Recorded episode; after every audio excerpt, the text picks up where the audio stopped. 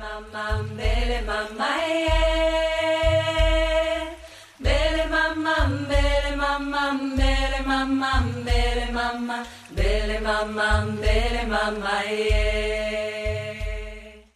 Mama d'ici et d'ailleurs, bienvenue sur mon podcast. Je suis Marion, j'ai 32 ans et je suis maman d'un merveilleux petit garçon de 3 ans qui se prénomme Nathan. Parce que la maternité est plurielle et universelle, Mama, c'est le rendez-vous des mamans du monde. Ici, on ouvre son regard sur la maternité, sa maternité. On tend à faire connaître cette vision de la maternité à la fois avant-gardiste tout autant qu'ancestrale. On se donne la liberté de penser sa maternité autrement, différemment.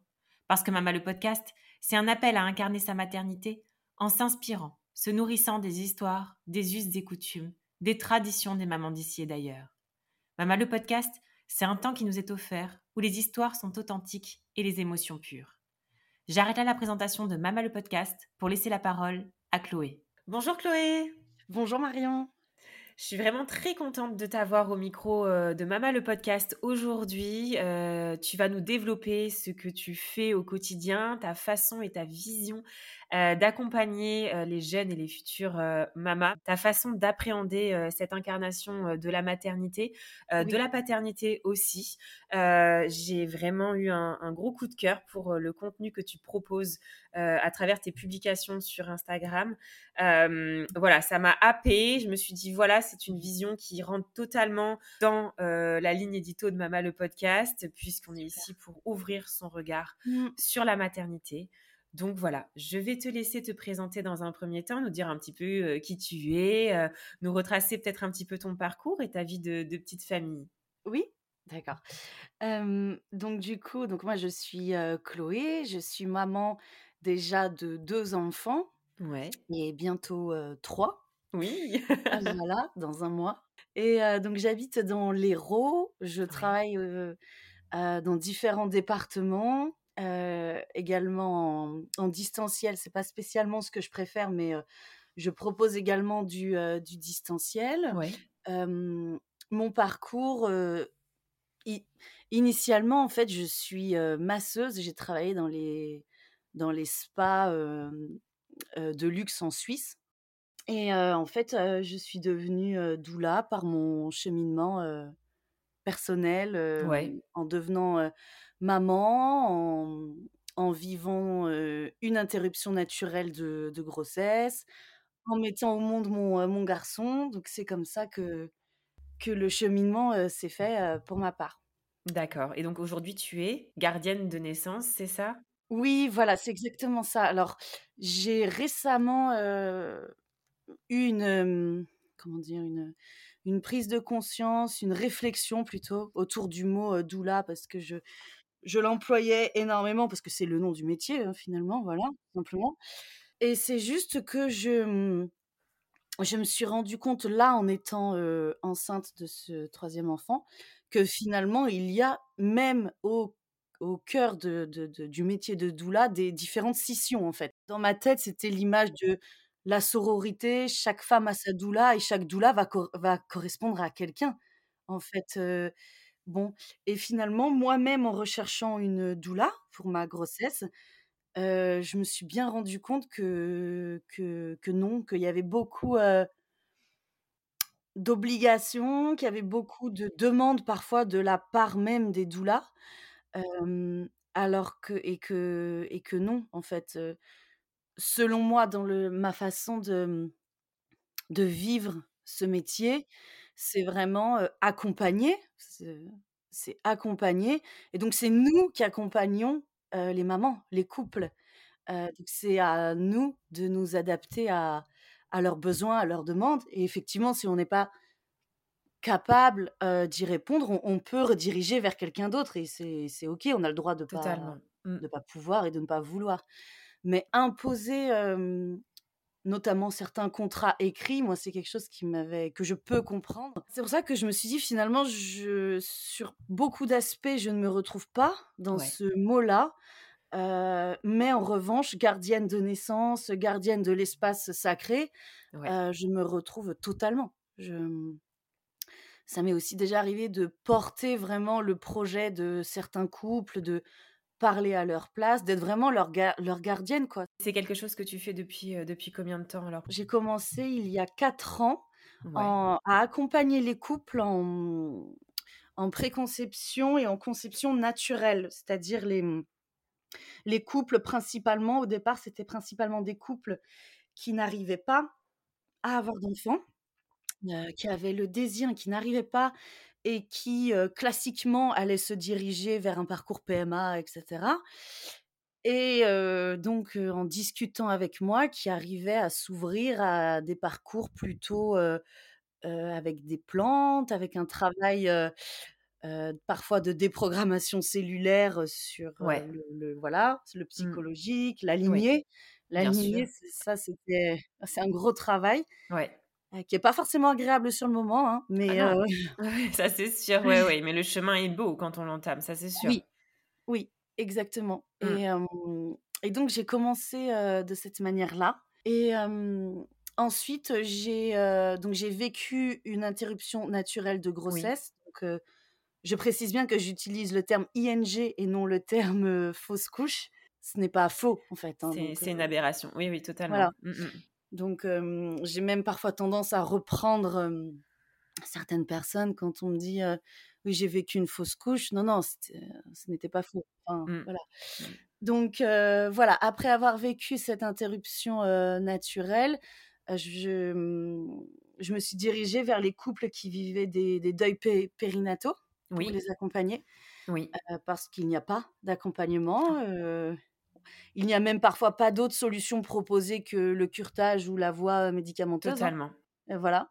On ne laisse pas forcément le temps à la mère et au couple de réfléchir, de de de, mmh, de peut-être laisser les choses se faire naturellement également.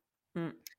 Hem, voilà, donc je ensuite je me suis dirigée vers cette voie-là, qui me qui me tient toujours, heu, à cœur Oui. Et ensuite j'ai mon garçon qui est né à la maison Mmh. quand j'habitais à Bordeaux avec une doula et une, sage-femme D'accord. et là j'ai vécu, je pense, vraiment ma, mmh Comment dire? J'allais dire ma véritable naissance de mère et de femme, ouais, et la révélation en fait, intérieure de mon de de ma passion d'accompagner en fait, jusqu'au bout, jusqu'au miracle, de la vie. Ouais. Parce qu'en fait, c'est ça, quand il y a une naissance, naturelle qui se vit, bah, jusqu'au bout, c'est un miracle, jusqu'au bout, on ne sait pas en fait, ce qui se passe. Totalement. Et et pour moi, ça a été une expérience donc comme je disais, totalement, personnelle et Mmh. un vrai renouveau, Ouais. mais également spirituel où j'ai vraiment vécu, enfin, il s'est vraiment passé quelque chose de spirituel, très, très, très particulier, dans l'invisible, quoi. Vraiment j'imagine. eu voilà. Ouais, j'imagine, ouais. Ouais Ouais, ouais. et donc suite à ça, j'ai commencé à accompagner les couples. Je me suis, formée et diplômée chez, Quantique Mama, Ouais. donc parce que Tout l'aspect quantique justement, de la grossesse, même de la préconception en fait, ça commence à ce moment-là, jusque jusqu'à, bah, toujours, toute notre vie de Oui. de femme, de mère, de couple. C'était vraiment toute cette vision du quantique, de l'invisible qui me, parlait énormément. C'est marrant, je rebondis tout de suite, heu, Chloé, heu, Mmh sur, heu, tu viens d'utiliser, justement le terme de quantique. Pour les auditrices qui nous écoutent, peut-être, clarifier un petit peu cette notion qui est, souvent, à à côté, en tout cas, de celle de holistique. Est-ce que, tu pourrais nous dire un petit peu, ces Oui. 2 heu, ces 2 ces 2 termes, bah, qu'est-ce qu'ils signifient, et notamment dans ta pratique, dans ton accompagnement? Oui, oui, oui. Alors, je dirais que quand même c'est, ça se recoupe un petit peu Mmh, quand même, hein. On est quand même sur un. Voilà, sur un accompagnement, quand même spirituel, hein, Exactement, c'est ça. manière, voilà. Je dirais que le l'accompagnement quantique, c'est vraiment, comment dire? Avoir conscience de l'invisible, Mmh. et de l'impact qu'il va y avoir sur le visible. C'est-à-dire, par exemple, hem, dans l'accompagnement, heu, quantique, je vais, heu, oser parler de l'âme du bébé, Mmh. qu'on ne voit pas, enfin, bon, Mmh. qu'on peut percevoir, mais, je veux dire, bon voilà, mais qui est là depuis Ouais. le début, depuis même avant et qui a choisi, sa famille, son foyer, heu, ça c'est vraiment, ça c'est vraiment, le le fondement de l'accompagnement quantique, en fait. C'est vraiment parler de l'invisible, tout comme lors d'interruptions naturelles, c'est enfin voilà, c'est, mmh, Ça peut être très heu, aidant effectivement, ouais, heu, lors d'une ING de d'avoir cette, cette oui, vision-là, oui, notamment d'ailleurs ça me fait penser au livre des 9 marches aussi, oui, qui totalement. qui retrace, très, très, très bien ce j'en profite, justement tiens, je lance, oui, j'en profite, tu le connais aussi, hein, les oui, 9 oui, marches, voilà. On est d'accord que ça peut être un livre qui est très, très aidant, très précieux déjà pour toutes les mamans, mais avec une petite touche supplémentaire pour effectivement les personnes qui ont vécu un deuil périnatal, une ING, parce que ça peut effectivement euh, mettre des mots sur les mots et peut-être passer oui, un cap euh, supplémentaire vers la guérison, euh, effectivement, quand on, quand on a cette vision quantique de, de, du- de la naissance ou de, en tout cas de l'incarnation. oui, totalement. Ce livre, il est, il est plus très il est pas très, très jeune, hein, mais Non, il est 94 je crois quelque chose comme ça. Il est très, très bien. Alors il n'est pas, je pense, entre guillemets «accessible spirituellement à tous». non. Voilà, Ouais.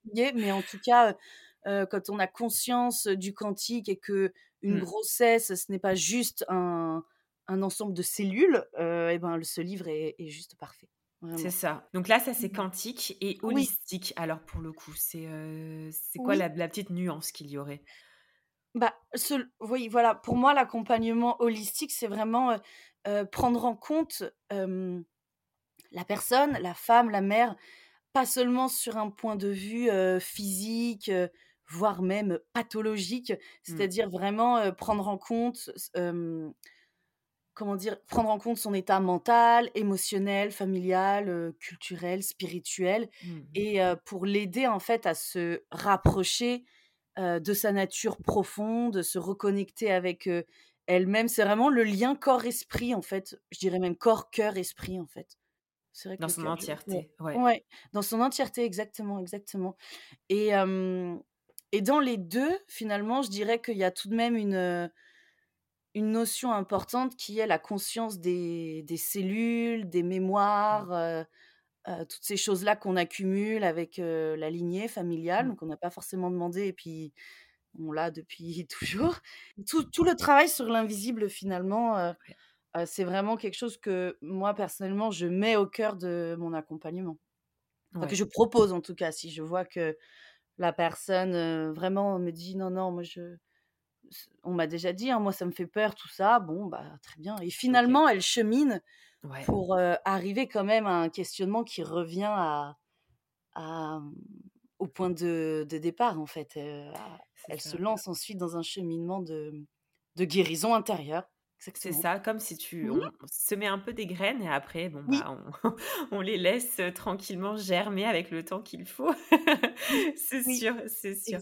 Je reviens juste, Chloé, sur, avant de passer vraiment un peu plus dans des dans des sujets plus précis, sur alors, tu nous as parlé effectivement de tes accouchements. Mmh Est-ce qu'il mh. y a des moments qui t'ont qui t'ont marqué heu, vraiment, heu, qui t'ont fait, heu, réfléchir ou changer de paradigme, en tout cas, dans tes dans tes grossesses? Alors, accouchement peut-être, mais en tout cas, tu as l'air d'avoir mené à bien, avec, avec tes souhaits et ton projet de naissance, celui de ton fils, tu viens de nous le dire, mais ou même sur ton postpartum? Oui, alors, je dirais, mes moments clés, bah, déjà c'était donc mon premier enfantement, donc c'était ma fille, Ouais.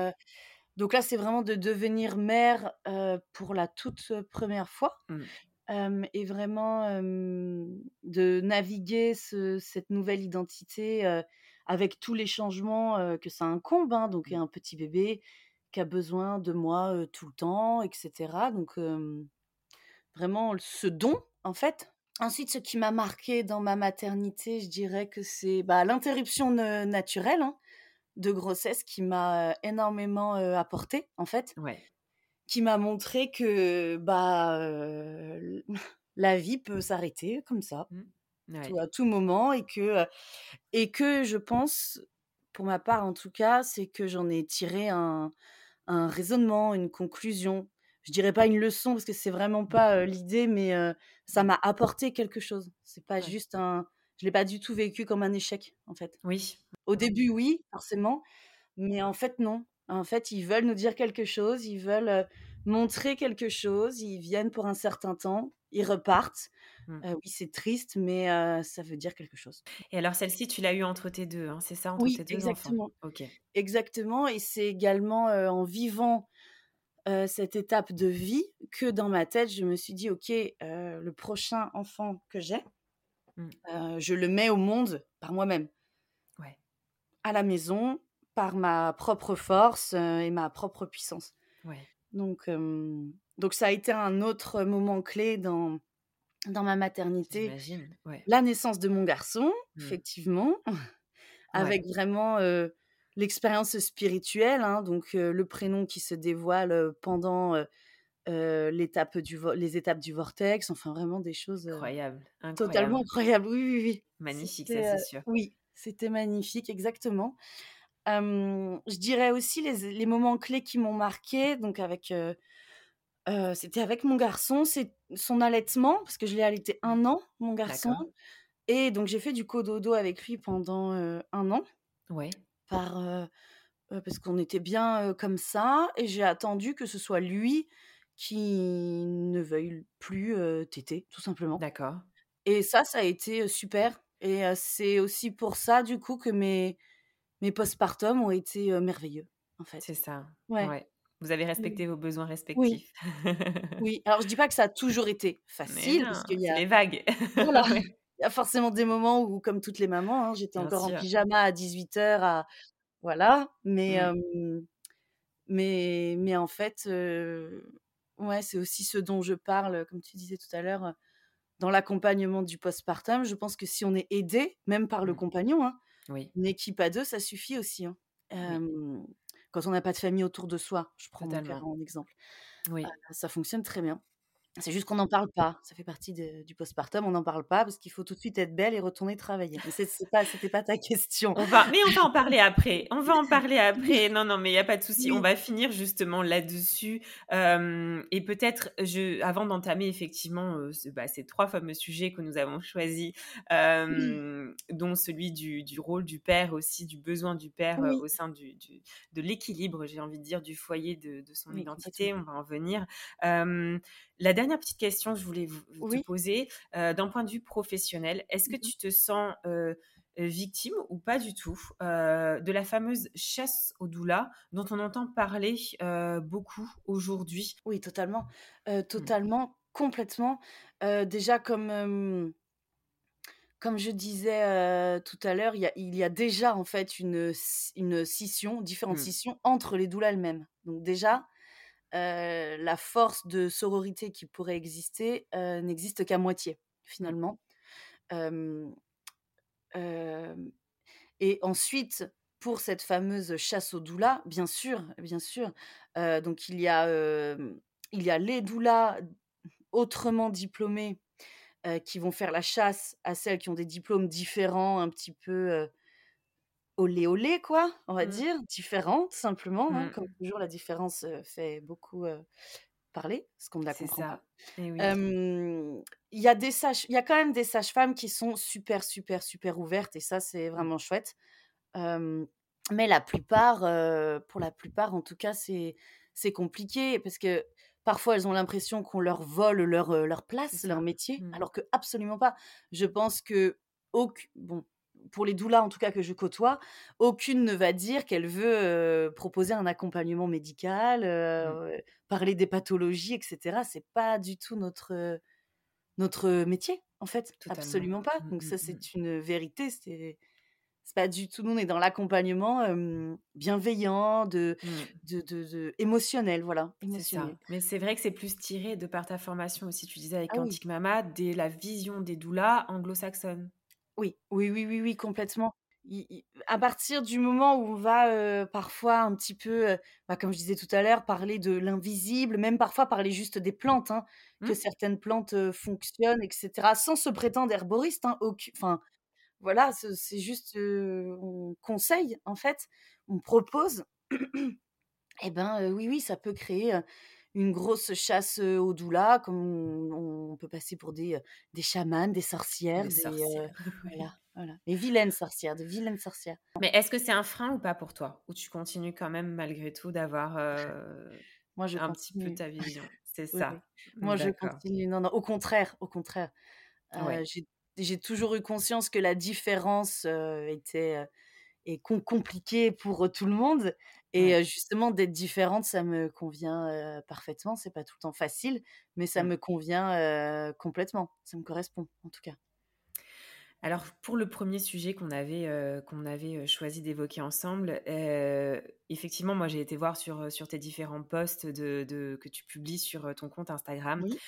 et il y en avait 3 qui m'ont qui ont qui ont vraiment, heu, tous sont super intéressants, mais je me suis dit: «On va en choisir 3 dont on voilà, ça titille un peu, on n'ose pas trop en parler, c'est un peu, Oui. c'est un peu fragile», heu, voilà. Alors le premier, c'est vrai, heu, on va rester un petit peu, un peu plus, large. On va parler de la socialisation de la naissance et ce besoin notamment, d'être, d'être entouré avec des personnes que l'on a choisies, dans cette, dans dans cet entourage, que ce soit professionnel ou, heu, familial, amical, j'ai envie de dire. En tout cas, faire sa petite tribu, sa petite communauté autour de soi que l'on qu'on nous dit pas forcément dans la société, en tout cas de de faire ou d'appréhender et aussi ce besoin d'être ancré, heu, quand on quand on a ce projet, heu, de devenir, heu, mère, parent. Quel est ton point de vue justement sur, sur cette socialisation de la naissance? Oui, la femme, juste en étant enceinte, ses besoins ne sont pas forcément, respectés déjà dès le départ, hein, en Oui, fait. Dès le départ, on la société va lui faire peur, oui, déjà, lui, heu, imposer des peurs alors qu'elle n'a absolument rien demandé. Oui, tout le monde va mettre, heu, les fameuses lunettes de la de la flip là, de la pathologie comme dit, heu, Lucile Gomez dans ses livres. oui. Et si jamais ci, et si jamais ça, et si jamais ci, donc on Mmh charge bien la maman en adrénaline plutôt qu'en ocytocine, Mmh voilà. On va avoir tendance aussi à l'in à l'infantiliser, hein, pour, les Mmh. suivis parfois en médical, on va dire. Mmh. Parce que vous vous savez fabriquer un bébé, avec votre mari, mais après quand il faut le porter, vous comprenez, vo votre corps, n'est pas capable tout seul. Il faut qu'on vous aide, d'accord? Ouais. je ne suis pas certaine de cette phrase, de de de cette affirmation qui est dite, quand même, très souvent, mais bon, Oui. Mmh. voilà et ensuite effectivement, quand la mère n'est que très peu soutenue dans ses choix, encore plus si les choix sont différents, notamment pour, un choix de naissance à la maison, elle ne va pas être soutenue ou très peu. D'où l'importance effectivement de se créer un un village, une Mmh. tribu. Moi j'aime bien le terme, heu, Oui, moi tribu. aussi. Ouais. Ouais, une tribu vraiment de de soutien, en Mmh. fait, de juste de, de personnes qui peut-être qui vont juste lui dire: «C'est super, heu, bah, tu es belle, tu y arrives bien, tout se passe bien» et qui vont la la la soutenir dans ce sens-là.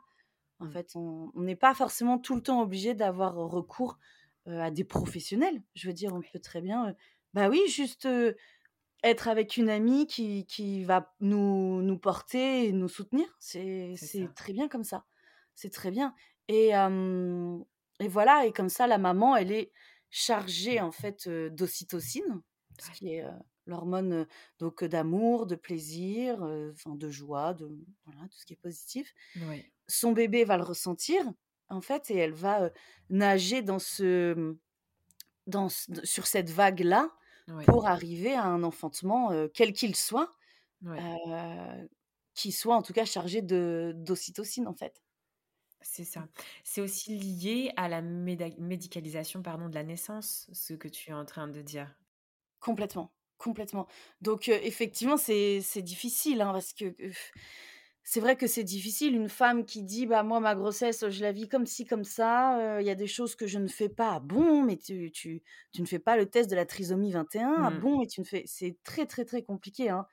Ouais. Émotionnellement, la maman, elle a besoin d'être, heu, soutenue dans ses choix, parce que de toute manière, ce sont ses choix, Mmh. en fait. Donc Mmh la peur autour de la grossesse, de la naissance est totalement inscrite dans notre société moderne, en fait. Oui. Totalement, totalement. Donc il suffit de travailler dessus, de montrer que en fait, le corps de la femme, depuis, toujours, met au monde des bébés, heu et que je ne crois pas que ce soit judicieux d'instaurer de la peur autour de cette période-là, alors que concrètement, on peut aussi, je veux dire, ne pas être enceinte et avoir un accident de voiture ou traverser la route et ne plus exister à ce moment-là, hein, je veux dire, je pense qu'il voilà, il faudrait vraiment voir les choses dans le sens inverse et de et et que la société arrive à se dire: «OK, elle est enceinte, bah, on va l'aider, on va lui proposer de l'aide, on va lui proposer de l'amour, du soutien» et et elle fait les les choix qui lui correspondent tout simplement parce que c'est une Mmh. femme et ce n'est pas une, enfant. Donc elle ça. sait, ce qu'elle fait. On sait ce qu'on fait. Sur les choix justement, ça me ça me tend la perche pour parler aussi de, de de ce que tu nommes aussi, le, mmh, le féminisme patriarcal parce qu'on est Oui, vraiment dans la même mouvance, hein. C'est assumer ses choix ou enfin la possibilité en tout cas Oui, de de le faire face aux injonctions sociétales. Tu fais une distinction justement entre le mmh, féminisme patriarcal et le féminisme sacré en postpartum. Tu peux développer justement parce que c'est lié à ce qu'on vient de dire aussi avant sur 2 sujets, on est en totalement. Mmh. postpartum mais c'est totalement lié. Oui, alors en fait, oui, tout tout est lié exactement, tu as Mmh. raison, même, l'infantilisation de la femme, la surmédicalisation, le manque, d'accompagnement en postpartum, c'est tout à fait lié au féminisme, patriarcal. C'est un Oui. ensemble finalement. Mmh. Alors oui, c'est un sujet qui n'a pas beaucoup enfin qui a été un peu, particulier à aborder parce que c'est pas c'est un sujet qui C'est un sujet qui ne plaît pas beaucoup. Voilà, exactement et en plus dans mes propos écrits ou verbaux, je je précise bien quand même à chaque fois que, le choix, tant qu'il est libre et éclairé, en fait, il il est juste. C'est c'est ça. Totalement. Donc du coup, ce que j'expliquais, heu, pour le féminisme, heu, patriarcal, c'est en fait cette, Heu, cette mouvance en fait de en postpartum, pardon, de s'imposer le choix de retourner, travailler, Mmh. alors que dans le cœur de la maman, souvent, elle elle le dit, hein, «Oui, beh, je retourne travailler, bah, bah, parce que j'ai pas le choix, bah, parce que c'est comme ça. Puis en plus, faut vite que je retrouve ma forme parce que, tu comprends, puis de toute manière, sinon je vais m'ennuyer à la maison» et cetera et que et et si elle ne le dit pas, de toute manière, son entourage lui dira: «Mais tu vas pas rester à la maison quand même, qu'est-ce que tu vas faire?» Ouais. «Qu'est-ce que je vais faire? Je vais m'occuper de mon bébé qui a besoin de rester avec moi». La réponse, elle est elle est toute trouvée assez rapidement. Heu, je pense que pour toutes les mamans, ça c'est, universel, hein, qui sont restées avec leur nourrisson, Oui. on on fait tout sauf rien. Oui, je confirme. c'est, mmh C'est l'image que la société veut donner de la mère avachie sur le canapé qui ne fait rien, alors que en fait, non, c'est pas ça Ouais. et hem et encore une fois, les besoins ne sont pas écoutés parce que parfois, heu, comme je dis, elle a envie de retourner travailler par elle-même et et c'est OK parce que c'est son choix à elle, profond, libre, éclairé. Je veux retourner travailler, elle est à l'aise, elle est bien et si elle est Mmh. bien, son bébé sera bien. Exactement. Donc Mmh. et et et et ça fonctionne. Ouais. En revanche, heu, les femmes qui retournent travailler par obligation, en Ouais. fait, non pas financière, attention, je parle pas d'un point de vue financier là, hein. Bien sûr, Je oui. parle vraiment d'un point de vue, bah, de peur de du jugement, de l'image et cetera et de et de vouloir coller justement à cette image de de femme qui retourne vite travailler, qui Ouais. qui est et puis qu'il faut vite retrouver sa ligne, hein, parce que franchement, le ventre postpartum, faut pas du tout le garder. Bah, En fait, le ventre, le corps, il a mis 9 mois à À fabriquer un bébé, c'est déjà un miracle, donc on Mmh. peut lui laisser, bah, le même temps de réparation, en fait et si Ouais. c'est plus, et bah, c'est plus Ouais. et en fait, c'est pas grave. Tout comme il y a, un féminisme patriarcal, selon moi, c'est aussi, s'imposer des des, mmh Comment dire? S'imposer, par exemple, les toutes les, mmh, les grosses visites en postpartum et puis, avoir nettoyé toute sa maison, être toute pomponnée et cetera. Alors c'est très bien, hein, de se faire un petit peu jolie quand il y a sa famille qui vient, c'est super agréable, on est OK là-dessus. Mais en fait, non, la la place de la mère à ce moment-là, eh ben, oui, elle est allongée sur le canapé avec son bébé, dans une tenue confortable parce qu'en fait, elle a une plaie à l'utérus qui vient de donner naissance, hein. Mmh. et Ouais. on oublie ça parce que forcément, encore une fois, l'utérus, bah, il se voit pas Mmh. et en fait, il a vécu un truc, incroyable et on peut le laisser se reposer. N'importe qui se ferait une, une blessure, une plaie, à à la cuisse, Mmh. elle resterait allongée. Ouais. c'est vraiment, le féminisme, c'est très bien, je suis complètement, pour la liberté de la femme, les choix, vraiment OK, mais tant qu'ils viennent d'elle profondément et non pas de ce que la société attend d'elle. Mmh, Vite mmh mh. retourner travailler, vite être belle, tu vas pas rester au foyer, tu vas t'ennuyer. Non, non, non.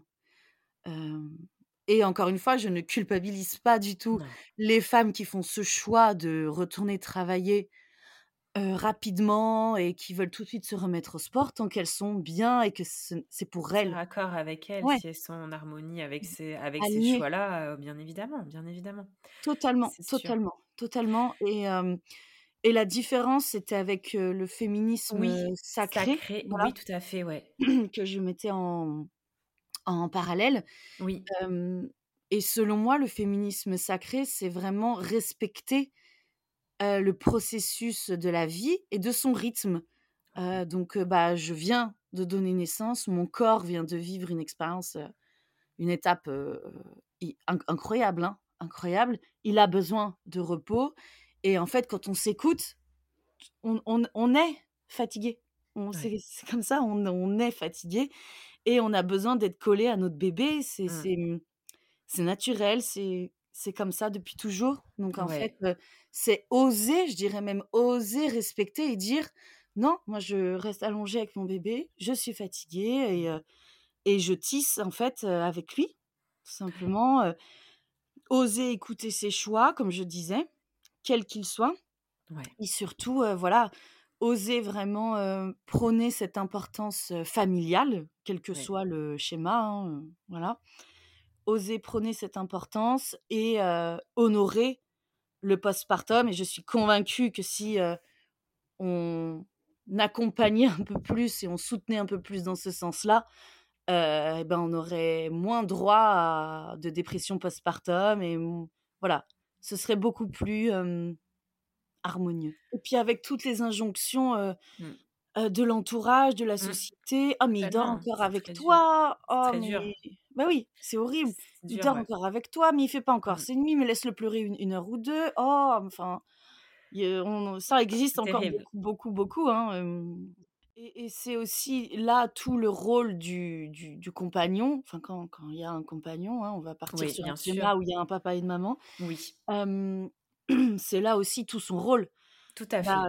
c'est lui qui va devenir le gardien à ce moment-là et C'est ce que va tu di dis, ouais. Mmh voilà, mh. ouais et qui va dire, «Bah, non, elle a envie de rester à la maison pour s'occuper de son bébé, enfin de notre bébé» et et c'est là tout son rôle et tout et et toute sa puissance, en fait. Qu'est-ce que tu pourrais nous dire justement sur l'importance et ce besoin du père qui est trop souvent décrié, dans notre société?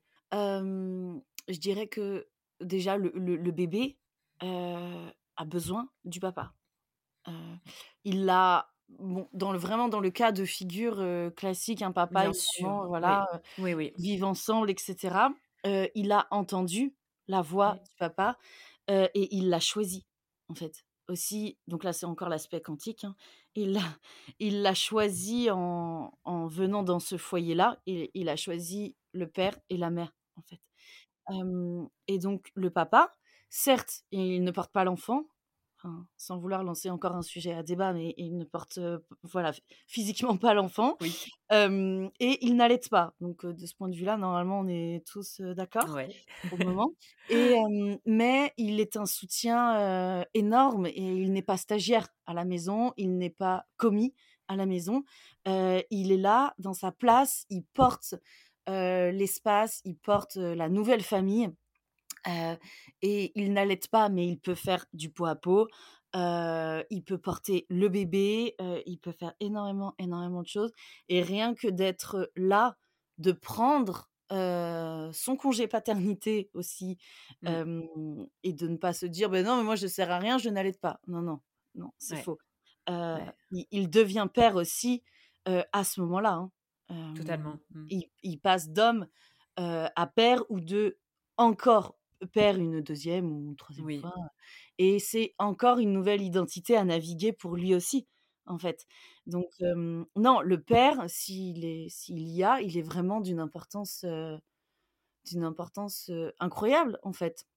On a on a besoin de lui et on a besoin de leur, de leur laisser la place et même la mère, en tant que femme, en tant qu'épouse, elle a besoin de se de de tisser et de créer, la nouvelle identité avec lui, ensemble, en Mmh fait. C'est le ça, c'est le le fondement de l'humanité depuis toujours, hein.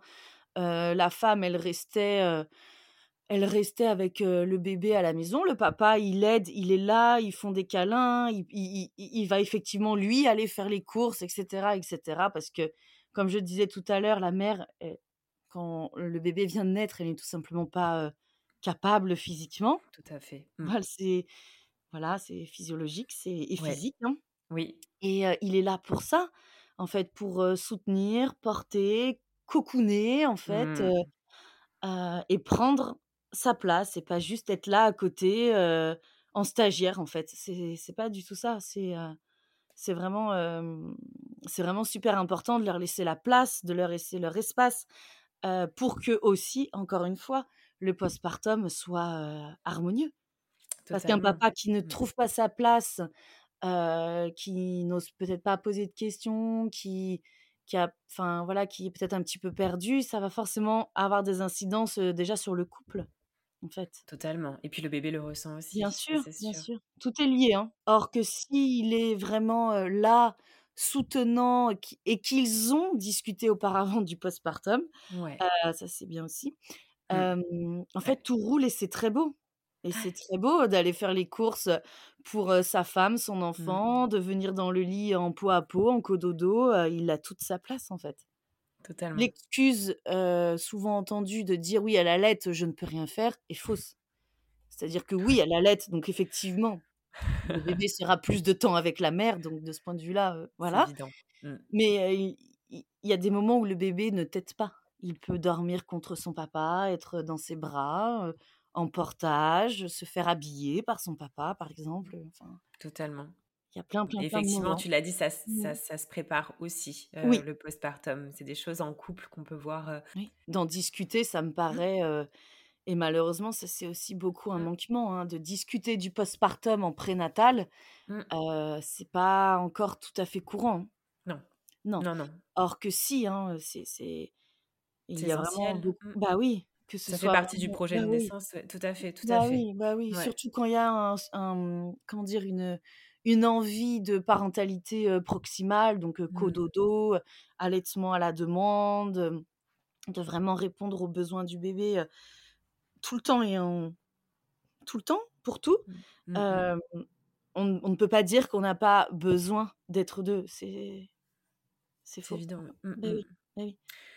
Chloé, est-ce que est-ce que tu aurais un message pour terminer cet épisode, heu, un message que tu souhaiterais faire passer, heu, à tout point de vue sur l'accompagnement que tu proposes ou sur, Mmh. heu, sur un sujet, voilà qui qui dont on n'aurait pas parlé ou, ou autre ou voilà, un petit message aux aux auditrices qui nous qui nous écoutent? De manière globale, de vraiment que la femme s'écoute, elle. C'est-à-dire, que ce soit pendant sa grossesse, si elle sent que certaines choses qu'on lui propose ne sont pas OK, et ben, ne les fait pas, ne les fait Mmh. pas. Ça ne veut pas dire se dresser contre tout le monde et et ne plus enfin voilà, en accord avec le Mmh. compagnon évidemment c'est c'est le mieux. Mais je Mmh. dirais aussi que j'entends énormément de femmes qui me disent: «Je n'ai pas accouché à la maison parce que mon mari ne voulait pas» et ça, non, en fait.